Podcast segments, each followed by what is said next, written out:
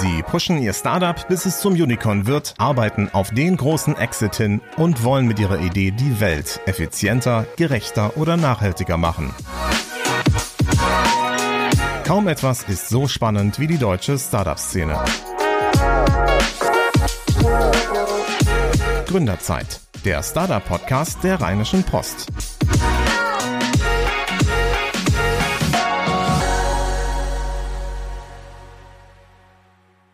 Hallo und herzlich willkommen zur neuen Staffel von Gründerzeit. Mein Name ist Thomas Riedel und ich freue mich, dass ihr eingeschaltet habt. Und weil ich hier der Neue bin, möchte ich mich auch einmal kurz vorstellen. Ich lebe und arbeite als Tech-Journalist in Köln und habe mich bisher immer mit den Themen rund um das Internet beschäftigt. Und zuletzt war ich über fünf Jahre bei Digitale Leute, einem Schwestermagazin von Deutsche Startups, bei dem ich nicht nur das Magazin mit Geschichten rund um Tools, Taktiken und Methoden der Produktentwicklung befüllt, sondern auch die dazugehörigen Meetups und zuletzt die Konferenz organisiert habe. Seit August 2021 bin ich wieder als Freelancer unterwegs. Über all die Jahre habe ich außerdem immer auch gepodcastet und darum freue ich mich umso mehr, dass jetzt all die Themen, die mich über die ganzen Jahre beschäftigt haben, in diesem Podcast zusammenkommen.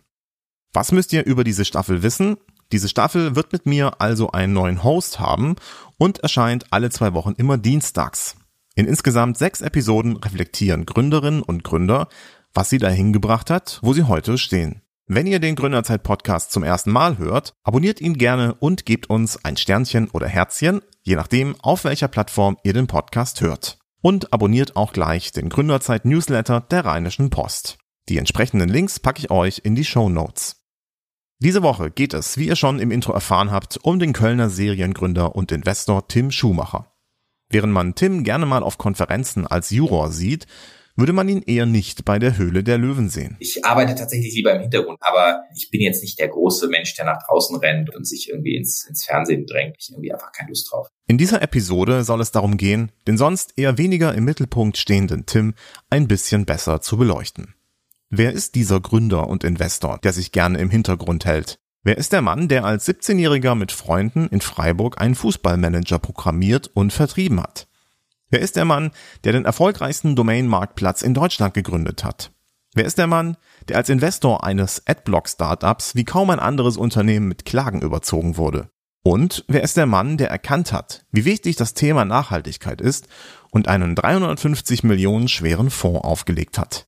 Gleich hier Immer am Puls der Zeit, wie Tim Schumacher seit über zwei Jahrzehnten Startups zu den Themen gründet, begleitet und in sie investiert, die das Internet geprägt hat und für die Gesellschaft heute wichtig sind. Und jetzt kommt Werbung.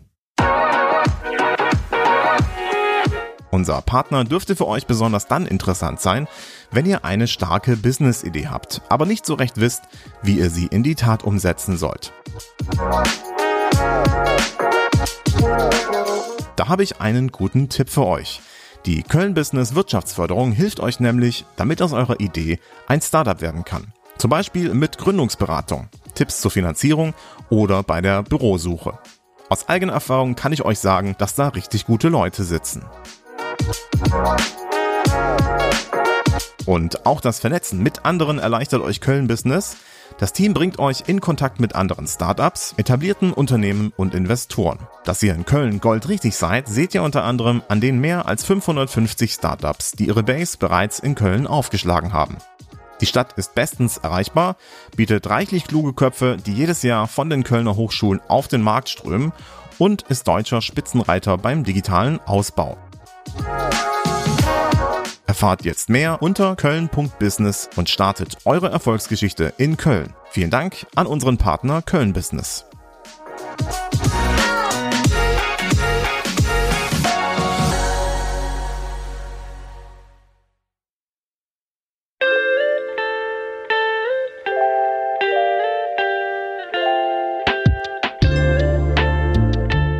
Meiner Erfahrung nach beginnen viele digitale Karrieren mit einer Computergeschichte. So auch bei Tim Schumacher. Als der 13-jährige Tim von seinem Vater einen ausrangierten Apple II aus der Klinik mitgebracht bekam, begann er Bilder im Tabellenkalkulationsprogramm Excel zu malen. Das war auf Dauer nicht nur langweilig, alle seine Freunde hatten damals einen Amiga. Und so gab es an Weihnachten einen Amiga 500, auf dem Tim zunächst spielte, aber dann anfing zu programmieren. Zwei Jahre später wurde aus dem Amiga ein PC. Und dann war tatsächlich unser erstes, und das war so mein erstes großes unternehmerisches Projekt, und da war ich so 17, mit meinen dann zwei Freunden, da war ein Fußballmanager für den SC Freiburg, ich komme aus Freiburg. Und wir haben dann so einen Fußballmanager gebaut, der, wo man eben alles machen konnte, Spieler kaufen, verkaufen, Stadion ausbauen, äh, die Spiele sozusagen dann simulieren, also man konnte sie nicht selber spielen, jetzt nicht wie bei FIFA, sondern es war im Prinzip eine Wirtschaftssimulation. Und äh, die war aber eben angepasst auf den SC Freiburg, also mit Badnerlied und Badischer Zeitung und das ganze Lokalkolorit. Und wir haben das tatsächlich dann zusammen mit der Badischen Zeitung und dem SC Freiburg in, dort in die Läden gebracht und auch über die Badische Zeitung verkauft. Und das war sozusagen unser erster, äh, unser erstes richtiges kleines Unternehmen und haben, glaube ich, auch so 10.000 Stück oder so davon verkauft auf, äh, auf zwei Disketten äh, in einer schönen Verpackung und was das gekostet hat, ich glaube 39 Mark oder so. Was aber dann passierte, ist für Tim zu sowas wie einem Mantra geworden. In meinem Unternehmerleben hat sich immer so eine Sache zum nächsten ergeben. Eine Gaming-Vertriebsfirma wurde auf das junge Team aufmerksam und bot ihnen an, das Spiel auch für andere Vereine zu entwickeln. Macht es doch mal eben für Dortmund und Bayern und Schalke und Hamburg und so. Und äh, dann fanden wir die Idee gut und haben mit denen einen Vertrag unterschrieben und haben es dann gemacht, haben dann das jeweils adaptiert, ähm, haben äh, ich glaube ja, erst, erst Dortmund gemacht, dann haben wir Bayern gemacht, haben Bayern aber so einen kleinen Hack einprogrammiert, dass Bayern immer in Freiburg verloren hat, weil das war unsere SC Freiburg Ehre war, dass wir einfach keine große Bayernliebe hatten und äh, das hat sich aber natürlich am besten verkauft, das Spiel. Mit ein, zwei Euro pro Spiel hielt sich der Gewinn noch in Grenzen. Im Vergleich zu dem, was Tim später für Umsätze einfahren sollte. Und weil das Team zwar gut zusammenarbeitete, aber noch schlecht verhandelte, hatten sie zwar nur einen geringen Share bekommen, aber auch von jedem Spiel 100 Ausgaben, die jetzt mehr oder weniger nutzlos im Kinderzimmer herumlagen. Und wieder führte eins zum anderen. Und dann haben wir halt überlegt, so, oh, guck mal, da gibt's doch dieses Internet-Ding und lass uns da mal irgendwie gucken, ob wir da eine Webseite bauen und das verkaufen. Die Domain wurde registriert und kostete damals 70 Mark pro Monat. Aber natürlich interessierte sich damals niemand für die Webseite. Zum einen, weil einfach auch noch kaum jemand im Netz war. Zum anderen, weil das Thema E-Commerce im Netz quasi nicht vorhanden war. Das hielt Tim nicht davon ab, das Problem kreativ zu nehmen. Und dann kamen aber natürlich keine Besucher und dann weiß ich noch, dann habe ich, das war auch so einer meiner ersten Online-Marketing-Erlebnisse, Fails war da, ich habe eben noch Zivi gemacht und dachte so, ah, man müsste ja irgendwie einfach mal alle Hamburger dem Fall anschreiben, ob sie das HSV-Spiel kaufen wollen. Und dann habe ich irgendwie so eine, irgendwo habe ich mir eine Liste besorgt, ich weiß nicht mehr, wo es war, und habe einfach ein Mailing rausgehauen, irgendwie 2000 Hamburger.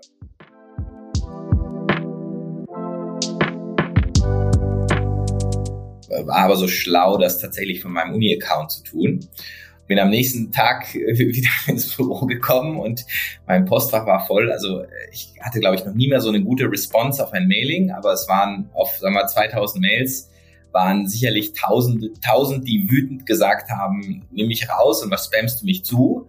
Es waren sicher 200, die sich beim Webmaster der Uni Freiburg beschwert haben. Aber auch etwa 200 Leute haben das Ding bestellt. Also das war ein unfassbar gut konvertierendes Mailing. Und es waren noch 200 Leute, die gesagt haben, mindestens, die gesagt haben, äh, scheiß HSV, ich bin Pauli-Fan. Also so Thema Streuverluste. Also man konnte eigentlich alles, was, was man im Spam äh, Business oder im E-Mail-Business äh, konnte man an diesem einen, habe ich an diesem einen äh, Mailing quasi gelernt.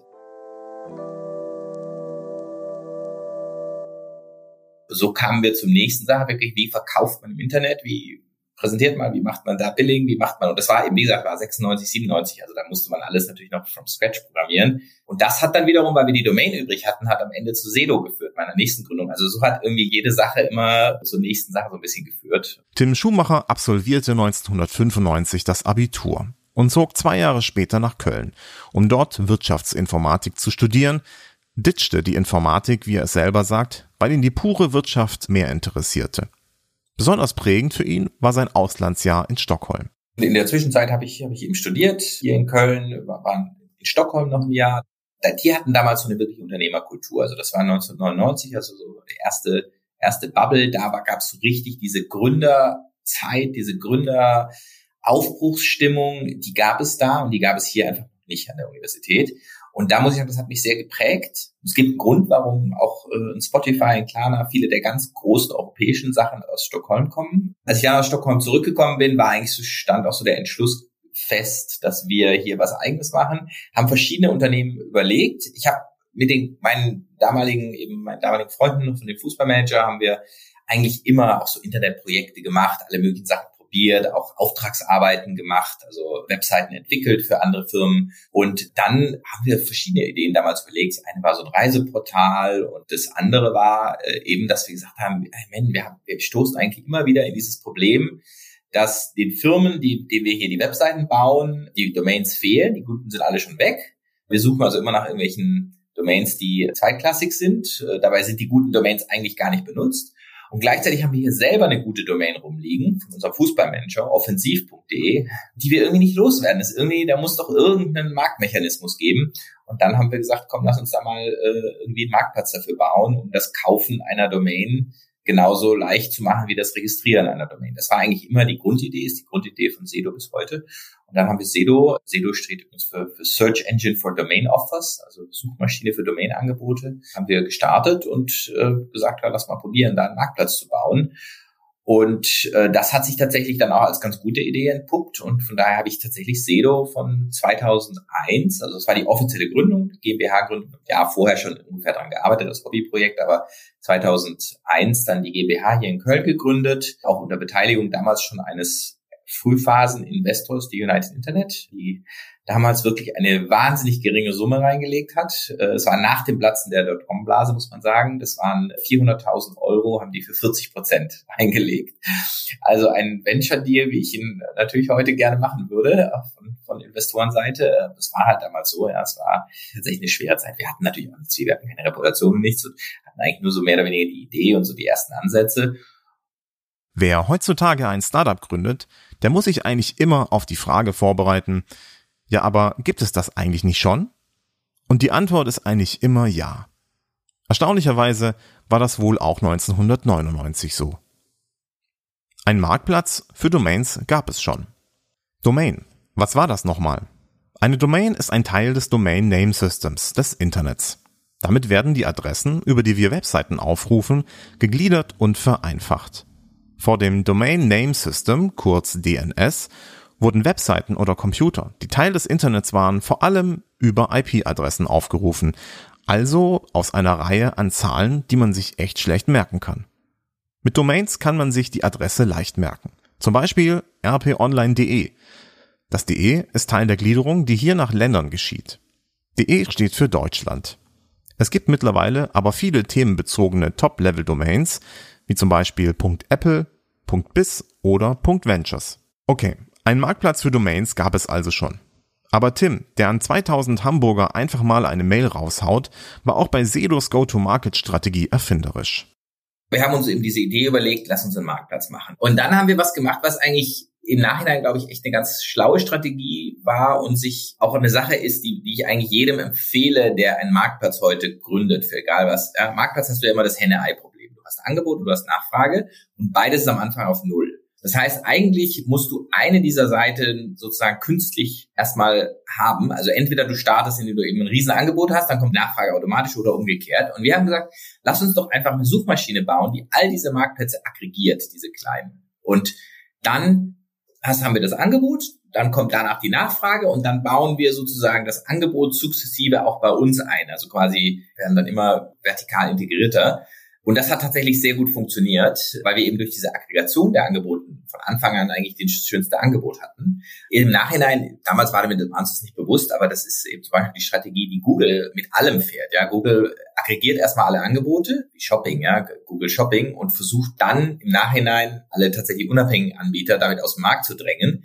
Ja, das ist äh, jetzt im Shopping-Bereich zum Beispiel ist das ja eine der Kerndinge, die die vor der Europäischen Kommission gerade unter großer Beobachtung stehen und natürlich auch die großen Strafen zur Folge ist genau diese Aggregation. Aber es ist eine tatsächlich sehr schlaue Strategie auf Marktplatzseite, wenn du erstmal die Sachen aufbaust, ähm, bevor du es hast, weil ganz viele Gründer, das sehe ich ja heute, ganz viele Gründer starten mit Marktplätzen und 99 Prozent der Marktplätze scheitern, weil sie halt nie genug Traction bekommen und du musst halt eine dieser beiden Seiten musst du, da musst du irgendeinen Hack finden. Und das war irgendwie damals unser Hack. Was meint Tim mit Hack? Er erklärt es mir am Beispiel Airbnb, dem Portal zum Anbieten und Buchen von Unterkünften. Da gibt's ja diesen berühmten Hack, dass sie einfach jedes Angebot automatisch in Craigslist, diesen großen Kleinanzeigenmarktplatz in den USA, gepostet haben und damit sozusagen die Nachfrageseite gehackt haben. Und dann kommt das Angebot, weil sie es natürlich geschafft haben, einfach durch diese Verteilung ein ordentliches Angebot äh, zu kriegen. Also diese Strategie ist eigentlich naheliegend, aber ja, im Nachhinein sozusagen ist es quasi Textbook Marketplace gewesen, aber für uns war es halt damals irgendwie die einzige Möglichkeit, wie wir, nachdem wir gemerkt haben, dass unsere Idee eigentlich gar nicht unique ist. Und das ist vielleicht noch ein anderes, eine andere Sache, die gebe ich oft Gründern mit als Rat, weil die meisten sagen so, die Idee ist irgendwie wichtig und die Idee sollte beson besonders sein. Und meine Erfahrung eigentlich über die Jahre ist, wenn die Idee total besonders ist, dann ist sie meistens scheiße, weil es gibt einen guter Grund, dass sie noch keiner hatte. Wenn die Idee nicht besonders ist, sondern einfach quasi aber durchaus was ist, was der Markt braucht, sobald du nachschaust, hast du 20 Wettbewerber oder 50 Wettbewerber weltweit dann ist die Idee gar nicht mehr so relevant, sondern was relevant ist, ist, wie du es nachher umsetzt. Und das ist für mich eigentlich immer wieder ein Learning jetzt gewesen über die letzten Jahre. Immer dann, wenn ich dachte, ich habe eine Idee, die ist so besonders, dann war die meistens nicht. Die spannende Sache ist tatsächlich, schafft man es umzusetzen. Schauen wir heute auf die Gründung von Sedo zurück, dann lohnt es sich, den Domainmarkt anzuschauen. Domains sind heute nur ein kleiner Teil der Gründung eines Startups. Klar, wenn man eine tolle Domain bekommt, dann ist das toll. Letztendlich ist aber eine schwache Domain nicht der Grund, warum ein Startup nicht funktioniert. Vor 20 Jahren spielten Domains aber noch eine ganz andere Rolle, wie Tim zu erzählen weiß. Zum einen Wilder Westen, zum anderen aber tatsächlich war die Domain eigentlich damals noch der Dreh- und Angelpunkt von allem. Und natürlich äh, hatte eine wahnsinnige SEO-Bedeutung. Ganz viele SEO-Experten haben Domains gekauft, um sie zu optimieren. Also wenn man eben eine Domain hatte mit einem Keyword, dann hat man für dieses Keyword einfach sehr gut optimieren können, weil eben das Keyword einfach noch viel mehr als heute, also früher war das ein sehr, sehr wesentlicher Ranking-Faktor. Über die Zeit äh, sind andere Faktoren wichtiger genommen, soziale Signale, also Social Media Signals äh, sind wichtiger geworden, die generelle Autorität einer Domain es wird ja auch oft kritisiert, dass eben an den vorderen Stellen bei Google dann eben Amazon und Co. stehen und die anderen da gar nicht rankommen. Das war damals eben so, dass man einfach, und wie du schon gesagt hast, durch die Cross-Verlinkung von Domains, Link-Tos, da konnte man alle möglichen äh, lustigen Sachen machen, aber eben die Domain stand immer sehr im Mittelpunkt, auch insgesamt im Online-Marketing. Ja, es, es war ja vor Facebook und anderen Social-Media-Dingen, vor ganz vielen Dingen, die man heute hat, auch übrigens vor Google AdWords. Und da war die Domain einfach der Dreh- und Angelpunkt von allem und hatte damit natürlich einfach eine relativ gesehen höhere Bedeutung. Ja, heute ist eine, eine gute Domain immer noch wichtig, ja, und Sedo ist ja auch ein gut laufender Marktplatz, aber es ist nicht mehr der Dreh- und Angelpunkt, sondern es ist einfach eine der Disziplinen, die man im Online-Marketing mastern muss, ist halt die Domain und ja, da hängt ein bisschen SEO dran, aber äh, letztendlich geht es eigentlich nur um den Namen und ähm, das war aber damals definitiv anders. Der Verkauf von Domains war für Sedo aber nur ein Teil des Geschäfts und nicht immer der wichtigste, wie ich lerne. Domain Parking bringt Tim auf die Spur der Adblocker, die später in seiner Karriere so wichtig wie Domains werden sollten. Und warum nehmen wir diesen Traffic nicht und monetarisieren die? Produkt hieß Domain Parking, also man parkt diese Domain und monetarisiert die und geht natürlich ein Teil an den Domaininhaber, ein Teil an uns. Das war vom Businessmodell ist das genauso wichtig wie der, wie der, wie der Verkauf. Es war zeitweise sogar wichtiger. Ich weiß gar nicht, wie es heute ist, aber dadurch haben wir natürlich auch sehr viel im Online-Marketing-Bereich gemacht. Und das war eben lange Zeit oder ist immer noch ein guter Teil von Sedos äh, Geschäftsmodell, eben während die Domain auf den Verkauf wartet, sozusagen mit dem Parking das zu monetarisieren. Und da, da haben wir dann eben, das war um 2009 herum, 2010, wir haben natürlich mal versucht, es zu optimieren, weil wenn wir es optimiert haben, haben wir mehr Geld verdient und der Domaininhaber mehr Geld verdient. Das war also quasi ein Teil unserer Produktentwicklung war genau die Monetarisierung zu verbessern. Wir irgendwann haben wir gemerkt, so da ist irgendwie so ein, zwei, drei Prozent des Traffics ist aus unerklärlicher Weise quasi verschwunden. Ja, die, die, es, es, äh, er, er taucht auf in den Webstatistiken, aber er taucht nicht in den Ad-Click-Statistiken auf. Und da ist eine Diskrepanz, die nicht logisch erklärbar ist. Bis dann irgendwann, ich weiß gar nicht mehr, wer es war, äh, einer der Entwickler gesagt hat, vielleicht sind das irgendwie Adblocker. Ich so, Adblocker, was ist ein Adblocker? Und dann hat er mir das erklärt und gezeigt, so, guck mal, hier in Firefox gibt's diesen einen Adblocker, der hat ähm, äh, irgendwie damals fünf Millionen Nutzer und dann haben wir das hochrechnet und dann kam das tatsächlich irgendwie auf ein, zwei Prozent des Traffics. Das war eben logisch, weil der Adblocker, der blockt den Ad-Request und damit taucht er in den Webseiten-Statistiken auf, aber nicht in den Ad-Requests. 2010 ging Sedo an die Börse. In einem Interview für die Wirtschaftswoche hat Tim Schumacher mal erzählt, was das brachte. Eine Million Euro habe die Börsennotierung jährlich an Anwälten, Steuerberatern und Wirtschaftsprüfern gekostet. Und die Jahreshauptversammlung wäre vor allem dafür da, damit Leute da kostenlos essen können. 2011 war es für Tim Zeit, das Unternehmen zu verlassen. Zwei Jahre saß er noch im Vorstand. Noch heute hat er Kontakt zu einem Alumni-Netzwerk ehemaliger Sedo-Mitarbeiter. Ja, ja, es war die erste richtige, es war die erste Firmengründung, die echte Mitarbeiter hatten und auch quasi uns überdauert hat. Das andere Jahr war eine Mini-Gründung, aber war fast mehr wie so ein Projekt äh, im Nachhinein. Also ich sehe schon immer Sedo als meine erste richtige Gründung an. Und wieder. Das eine ermöglicht das andere. Was wiederum genauso viel ist wie was wir jetzt mit anderen Projekten haben, das, das Level steigt ja oder die Ansprüche steigen ja auch mit dem Level. Aber immer das eine ermöglicht immer das andere. Also wir haben ja auch unser Geld von dem Fußballmanager genommen und in die Anfänge von Sedo investiert. 11. März 2015. Adblock Plus. Axel Springer klagt gegen AIO. 13. März 2015. Auch Süddeutsche klagt gegen Adblock Plus. 24. Juni 2016. AdBlock Plus darf so nicht mehr in Deutschland vertrieben werden. Schlagzeilen des Portals Internet World. Wenn es etwas gibt, was die nächsten Phasen in Tim Schumachers Laufbahn auszeichnete, dann sind das die Unmengen an Klagen. Diese Liste und Artikelüberschriften ließe sich bis heute weiterführen. Erst im Januar 2022 wurde eine Klage des Springer Verlags abgewiesen. Netzpolitik.org schreibt dazu, die Browsererweiterung AdBlock Plus verstößt nicht gegen das Urheberrecht, urteilte das Landgericht Hamburg. Der Axel Springer Verlag wollte mit der vorerst gescheiterten Klage verhindern, dass das Plugin Werbeanzeigen auf seinen Webseiten ausblendet.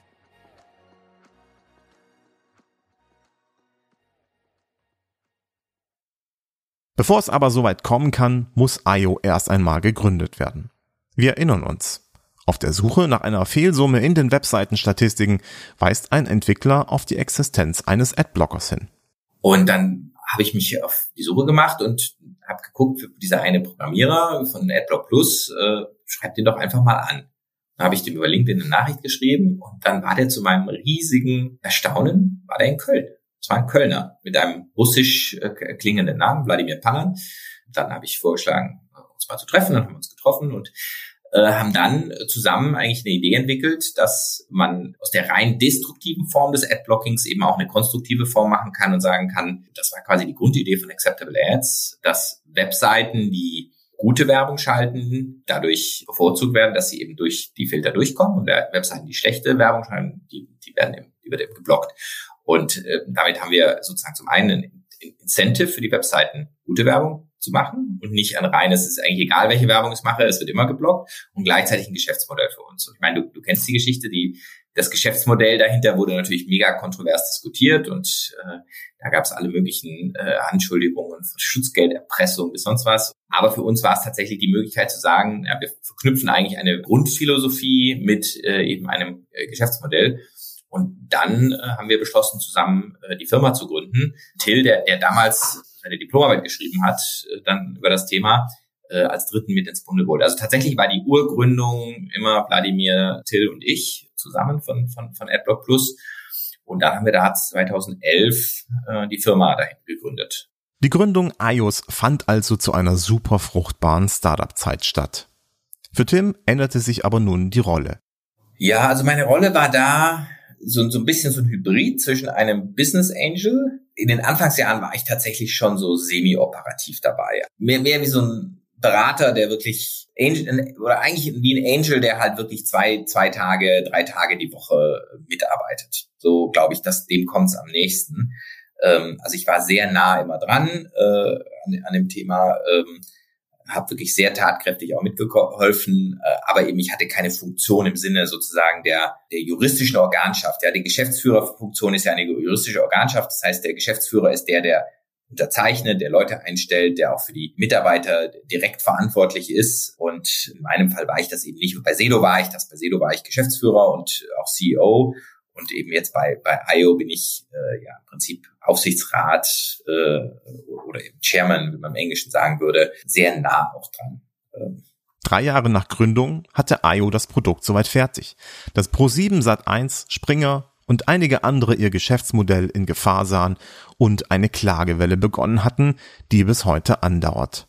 Was genau war das Problem? IOs Produkt AdBlock Plus ist eine Browsererweiterung, die Werbung die in Webseiten eingebettet ist, blockt. Der Vorteil, die Seite lädt schneller, die Inhalte stehen wieder im Vordergrund und eine Menge an Tracking-Daten, die über das eigene Browserverhalten mitgeschrieben werden, wird gar nicht erst erhoben. Der Nachteil, die Betreiber der Webseiten haben weniger Einnahmen. Ich glaube, die erste war pro 7 Sat 1, aber die kamen innerhalb vom Wochenrhythmus so bam, bam, bam. Also die haben sich auch abgesprochen, das haben wir auch nachher erfahren, die saßen mehr oder weniger im im Hinterzimmer der Verleger haben gesagt, ah, dieses Startup da aus Köln, die machen wir jetzt mal platt, machen wir mal alle mal eine Klage, dann sind die erledigt und dann kam wirklich so im Wochenrhythmus. Ich glaube, Pro 7 Sat 1 war das erste, aber dann kamen die sehr, sehr schnell hintereinander her. Wie hält man sowas aus? Zweifelt man nicht irgendwann daran, ob man wirklich das Richtige tut? Wie geht man mit einer so massiven Klagewelle um? Und wie hält man die Motivation am Leben? Das habe ich Tim Schumacher gefragt. Na, ich glaube durch drei Dinge. Also zum einen zumindest was bei mir mich angeht, es war eben nicht mein erstes Startup und ich habe bei Sedo auch schon gesehen, wie Leute mit harten Bandagen kämpfen und dass einfach der Gang zum Gericht einfach ein Teil des Baukastens von zumindest aggressiven Unternehmern ist. Und der kommt halt leider vor. Das war das Erste. Das heißt, ich, ich weiß noch, wie ich bei der ersten Abmahnung bei Sedo auch dachte, so scheiße, die Welt geht unter und irgendwann gemerkt habe, naja, es ist halt, brauchst du eine Rechtsabteilung, brauchst Prozesse dafür. Du musst halt gucken, dass du die richtigen Sachen machst äh, und die auch juristisch verteidigen kannst. Und das gehört einfach Teil zu, deinem Job. Und deswegen war ich da deutlich entspannter. Das war das eine. Das andere war, wir hatten zu dem Zeitpunkt, und das hat uns, glaube ich, im Endeffekt den Arsch gerettet. Wenn wir jetzt ein, ein Bootstrap-Startup gewesen wären oder gerade zu unserer erste Angel-Finanzierung gewesen wären, hätten wahrscheinlich, hätten wahrscheinlich die Investoren kalte Füße gekriegt und gesagt, komm, lass das. Wir hatten zu dem Zeitpunkt schon wirklich sehr lukrative Verträge abgeschlossen, hatten eine gut gefüllte Kriegskasse und schon in Antizipation, dass es irgendwann kracht, begonnen, mit einer wirklich exzellenten Kanzlei äh, zusammenzuarbeiten, äh, wo wir aber gesagt haben, tut, was immer ihr tun müsst, äh, was du ja auch eben oft als äh, Startup sonst nicht kannst. Ja, wenn du jetzt keine gut gefüllte Kriegskasse ist, dann guckst du auch immer, dass du auch bei Anwälten eher äh, ein bisschen sparst und, und wir haben, konnten da tatsächlich aus dem Vollen schöpfen. Das war äh, natürlich für uns extrem hilfreich. Und das Dritte war aber, glaube ich, die Mentalität, dass wir dass AdBlock Plus natürlich angetreten ist in so einem David gegen Goliath-Kampf und gesagt hat, äh, wir, wir, wir rotten hier etwas aus, was wirklich einfach vollkommen kaputt ist, nämlich die Online, Online-Werbung. Ja, also die blinkenden Banner, die Inlays, die Sachen, die über irgendwas drüber fliegen. Also Online-Marketing ist ja oder war ja, ich glaube, da haben wir schon auch einen gewissen Anteil dran, dass es jetzt deutlich besser ist war ja richtig kaputt. Und ähm, dieses, diese, dieser Kampf auch gegen die Großen der Branche ist ja auch unfassbar motivierend. Ähm, für uns selber, aber auch für das Team. Und äh, da nimmt man eben Dinge in Kauf und nimmt auch Dinge in Kauf, die äh, oft manchmal sehr konkreter sind als die, äh, als, als die Klage. Eine Klage ist ja doch noch was Abstraktes. Da kommt ein Schriftsatz per Post und die bearbeitet dann unser Justiziar oder die Kanzlei, aber mit konkret meine ich so Dinge wie zum Beispiel, dass Springer uns mal äh, eine Hausdurchsuchung hier äh, nach Köln äh, reingeschickt hat und wenn dann halt morgens um neun äh, irgendwie 20 Mann von irgendeinem so komischen äh, Kommando da stehen, da zuckt man dann doch auch als erfahrener Gründer schon mal und als Mitarbeiter natürlich auch und ähm, das haben wir auch abgebügelt, war auch nichts da dran am Ende des Tages, aber ähm, äh, da haben wir halt einfach gesehen, mit was für harten Bandagen gekämpft wird. Und äh, das ähm, ist aber durchaus auch was, was extrem motiviert, ähm, weil ja, äh, wir, wir hatten schon immer das Gefühl, dass wir auf der richtigen Seite kämpfen. Vielleicht hat die Klagewelle wie ein Streisand-Effekt gewirkt und dafür gesorgt, dass die Firma mit dem Adblocker ständig in der Presse war und damit viel Aufmerksamkeit bekommen hat. Verloren hat das Unternehmen aus Köln bisher keine einzige Klage. Und dem Unternehmen geht es so gut wie nie zuvor. Über 250 Mitarbeiter hat IO in der Zwischenzeit. Der erste Bilanzgewinn, der die Millionen überstieg, war nach drei Jahren im Jahre 2014. Seitdem steigt der Umsatz kontinuierlich auf zuletzt fast 50 Millionen Euro bei einem Gewinn von 17,9 Millionen Euro im Jahr 2019.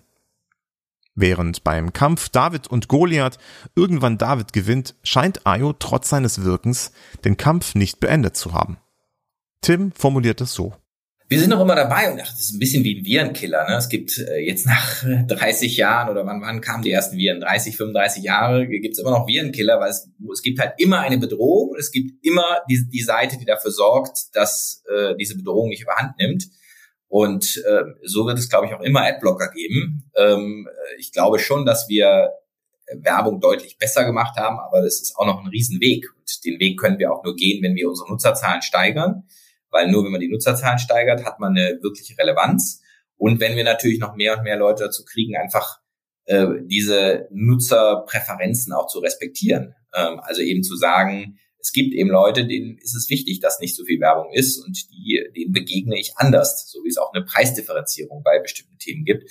Von daher ist das jetzt was, das kann durchaus auch die nächsten 50 Jahre noch existieren äh, in, der Form. Mal gucken, vielleicht gibt es danach irgendwas ganz anderes als im Internet, aber auch im Metaverse oder sonst wer äh, wird, wird es nervige Werbung geben und es wird dieses Korrektiv brauchen. Ich glaube, das ist so alt wie die Welt, dass äh, es die eine Seite gibt und äh, das, das Korrektiv. Und von daher glaube ich, ist dieser Weg ist nie zu Ende. Elf Jahre war Tim bei Sedo. Elf Jahre bei Ayo. Mit der Gründung des World Funds legt Tim nun seinen Fokus auf ein Thema, mit dem er bereits 2014 nach Verlassen von Sedo angefangen hat. Also Ecosia bin ich damals auch 2013 gekommen, also kurz auch nach meinem Ausstieg. Wir hatten eben auch Adblock gegründet. Ich habe damals noch relativ viel im Online-Marketing-Business gemacht, weil es eben mein eben mein Ur-Business ist. Und da hat mich ein Gründer Online-Marketing-Bereich hat mich eben vorgestellt, dem Christian Kroll, dem Gründer von äh, Ecosia, und gesagt, guck mal, was der macht, ist ziemlich cool. Der nimmt hier eigentlich das profitabelste Geschäft des Internets, nämlich Suche, und kombiniert es mit der wichtigsten Herausforderung, die wir als Menschheit haben, nämlich dem Klimawandel. Und äh, da kam da, glaube ich, so meine meine Freiburger Sozialisation. Ich war schon immer sehr ökologisch orientiert, habe eben auch als Kind immer demonstriert gegen Straßen, gegen Atomkraftwerke, wobei ich das Atomthema mittlerweile ein bisschen anders sehe, aber immer sehr, ja, sehr auf diese Themen auch geachtet und ähm, dachte ich so, oh, das ist wirklich schlau, wirklich gut und äh, hatte schon zu dem Zeitpunkt schon so ein, zwei andere, äh, klar, Green Tech oder heute sagt man Climate Tech äh, Investments gemacht und da dachte ich, oh, das guckst du dir mal an, weil das ist eigentlich das Thema, womit ich mich auskenne, nämlich Suche und wir waren ja eben mit, mit Sedo waren wir eine der größten Google Syndication Partner äh, Europas und und äh, dann bin ich damals eingestiegen, äh, habe ihm dann über die Jahre geholfen, äh, das Unternehmen auch groß zu machen. Ich war da nie ganz so nah dran wie bei äh, AdBlock, aber äh, doch sehr hands-on. Ähm, habe dann auch immer ja, zwei, drei Tage im Monat in Berlin verbracht, dort im Büro und ihm über die Jahre dann geholfen, auch das Unternehmen größer zu machen. Und also es hat begonnen tatsächlich als ganz normales Angel Investment. Und äh, dann haben wir es aber vor drei Jahren in eine Stiftung umgewandelt. Weil da tatsächlich so war der Punkt, den du mit Adblock angesprochen hast, der wäre bei Ecosia noch viel valider gewesen. Ja, weil wir, Ecosia wäre unfassbar profitabel. Aber dann zu sagen, so, ah nee, wir verdienen da noch Geld, hätte sich einfach richtig, richtig falsch angefühlt. Und bei Adblock, glaube ich, macht es Sinn und es ist auch in einem inhärent kommerziellen Bereich. Und ich glaube, da können wir mit dem Widerspruch noch leben, auch wenn er anders wäre, äh, anders natürlich leichter auf. Aber Ecosia war es wirklich so, nee, Ecosia ist, ist muss, Ecosia muss eigentlich ein Non-Profit sein, weil die Leute, wenn du Ecosia installierst, tust du es ja, um damit Bäume zu pflanzen. Und es ist einfach nicht richtig, wenn ich oder selbst Christian äh, uns da am Ende irgendwie unsere Millionen abschneiden. Und dann haben wir gesagt, nee, lass uns das Ding in, in eine Stiftung äh, überführen. Wir haben da dieses neue Modell, die Stiftung Verantwortungseigentum äh, gewählt, also ein, ein äh, von der Purpose Economy, das ist ein bisschen ein neuartiges Modell, was ein Stiftungsmodell hat, aber ohne den ganzen äh, nervigen Overhead mit Stiftungsaufsicht und sonst was, wo man einfach im Prinzip sagt, man enteignet sich selber, das Unternehmen gehört sich selber, gehört äh, dem Mitarbeiter, man kann nie Gewinne daraus ziehen, man kann nie das Unternehmen verkaufen. Und das haben wir überführt und das war, glaube ich, im Nachhinein auch die richtige Entscheidung, weil das tatsächlich die Kommunikation auch nochmal sehr viel klarer gemacht hat und die Beweggründe der Beteiligten auch nochmal viel, viel klarer gemacht hat. Neben Ecosia investierte Tim noch in vielen weiteren Startups im Laufe der Jahre, zum Beispiel in Solar, einem Startup, das es Kunden ermöglicht, Solarzellen zu kaufen oder zu mieten und sie direkt installieren zu lassen. Während er sonst beratend und als Investor tätig ist, hat Tim beim World Fund die operative Geschäftsführung übernommen. Nach Sedo das stärkste persönliche Engagement. Wie ist es dazu gekommen, dass er sich erneut so zu einem Thema committet? Für mich war es immer wichtig, aber ich war, und es war sozusagen damit auch auf fruchtbaren Boden gestoßen, aber ich habe tatsächlich mich jetzt auch noch mal in den letzten drei, vier Jahren mich auch deutlich mehr radikalisiert habe, wo ich früher auch was weiß ich, zum Beispiel was Flugreisen anging, äh, im Nachhinein einfach zu entspannt war, äh, wo ich heute wirklich krass, krass überlege, ob ich eine Flugreise antrete und ob sie nicht anders geht und es wirklich versuche, auf ein absolutes Minimum zu äh, limitieren und auch sehr vielen, zu sehr vielen Sachen Nein sage, sehr vielen Einladungen, Konferenzen und sowas einfach Nein, weil ich danach hinfliegen musste ähm, und da einfach sehr viel selektiver bin. Ähm, äh, und das, glaube ich, war so in den letzten drei, vier Jahren, wo ich das meiste Credit eigentlich gebe. Fridays for Futures, Greta Thunberg, äh, auch anderen Wissenschaftlern, die da aufgetreten sind. Also einfach nochmal die, wie sich das rauskristallisiert hat, wie viel ernster die Situation ist. Und ich glaube, das war eben eine Vielzahl von Stimmen, aber eben ein einzelne, die da eben besonders viel Verdienst haben, wo bei mir nochmal so mehr der Groschen gefallen ist. Shit, jetzt musst du echt auch mal selber deine Hauptressource, dein Hauptgeld, deine Hauptzeit eigentlich in dieses Thema stecken.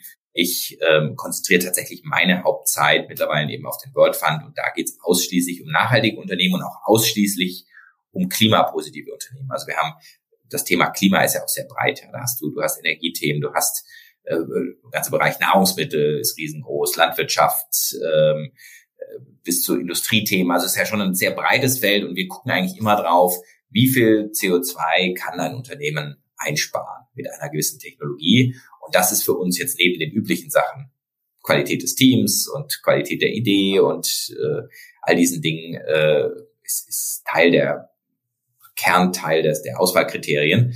Und äh, wir investieren eben ausschließlich in diese Art von Unternehmen. Tims Commitment zu dem Thema führt auch zu einer starken Meinung gegenüber Startups, die zum Beispiel im Kryptobereich unterwegs sind. Krypto. Das meint hier Startups, die zum Beispiel eine Blockchain-Technologie einbauen. Bekannteste Produkte daraus sind zum Beispiel die Non-Fungible Tokens oder kurz NFT. Von Krypto halte ich wenig, also zumindest in der energieintensiven Form. Ich meine, es gibt ein paar Ansätze, die da ja deutlich besser sind, aber äh, tatsächlich sehe ich da zu viele, denen es auch zumindest scheißegal ist. Und dafür habe ich kein Verständnis. Also gerade wenn das sind ja meist junge Leute, die intelligent sind und eigentlich wissen sollten, was sie da tun, äh, dafür habe ich kein Verständnis. Schreibe ich übrigens auch manchmal zurück. Also ich kriege manchmal Mails von so Krypto-Leuten und da habe ich so ein Standard-Template, äh, wo ich ihnen eigentlich freundlich absage, sie auch durchaus bitte, vielleicht ihre Intelligenz für etwas einzusetzen, was nicht diesermaßen energiehungrig und umweltzerstörend ist. Aber ich bis jetzt noch nie eine Antwort drauf bekommen.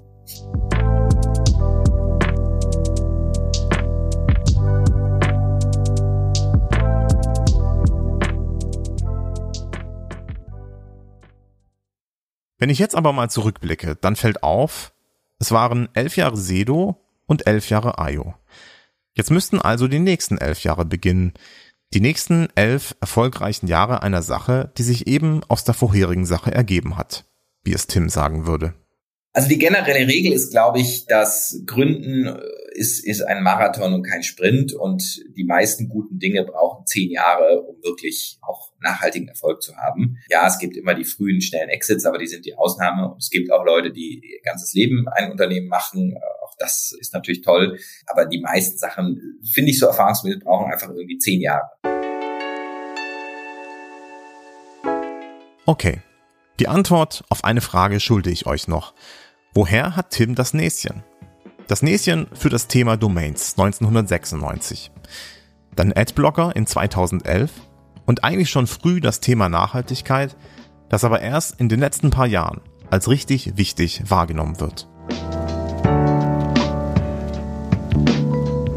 Ich glaube tatsächlich, dass es äh, gibt, gibt auch einige Leute, die ja sagen, das Thema Timing sei ein wichtigerer Faktor als Team und Idee und Dinge bei Gründungen. Sagen wir, das Mobile App Game, die gab es 2001, 2002, da warst du halt viel zu früh.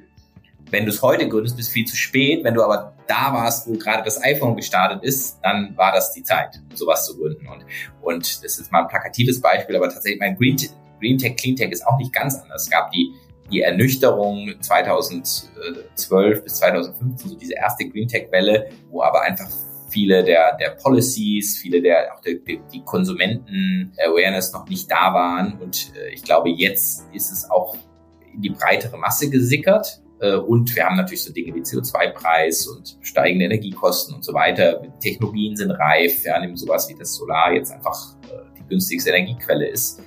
Ähm, hat leider noch nicht genau immer zur richtigen Zeit, aber jetzt rein auf, auf Masse ist es die günstigste Quelle mit, mit, großem Abstand. Und, und, und dieses Timing ist tatsächlich da jetzt richtig. Und, und ich glaube, das kann ich jetzt gar nicht sagen, warum das kommt. Es ist so ein, viele Unternehmer versuchen ja aus vielen Gesprächen, vielen Dingen, die man liest, vielen Dingen irgendwann sich so eine Meinung zu formen und dann auch die Meinung zu formen, was ist jetzt die richtige Idee und was ist die falsche. Und es gibt da jetzt kein, ich habe da keinen Plan und ich glaube, niemand hat da einen Plan, aber man hat halt, ja, oder ich habe halt über die Zeit wahrscheinlich einfach gelernt, diese Informationen zu sortieren und für mich dann zu überlegen, was ist eigentlich, glaube ich, gerade das Richtige. Ohne dass es, wie gesagt, jetzt ein bewusster Prozess ist, sondern das Klimathema ist jetzt was, das ist bei mir auf fruchtbaren Boden gestoßen, einfach durch meine Sozialisation, aber gleichzeitig habe ich auch erst eben in den letzten, letzten Jahrzehnten und besonders erst in den letzten drei, vier Jahren eigentlich gemerkt, wie wichtig es ist und dass es jetzt das ist, wo ich 100 Prozent meiner Energie äh, eingeben muss.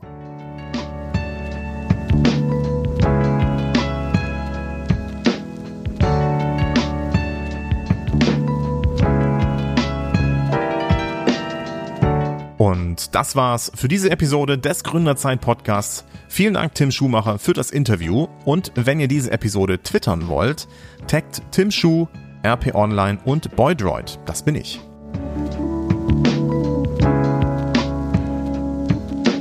Und nicht vergessen, die wichtigsten News aus der Startup-Szene gibt es im wöchentlichen Gründerzeit-Newsletter. Den Link dazu findet ihr in den Show Notes. Wenn ihr die kommenden Folgen nicht verpassen wollt, dann abonniert gerne den Podcast über eure Podcast-App. Und ich freue mich natürlich auch über Bewertungen. Das könnt ihr mit Sternchen oder Herzchen machen, je nachdem, über welche Plattform ihr den Podcast abonniert habt.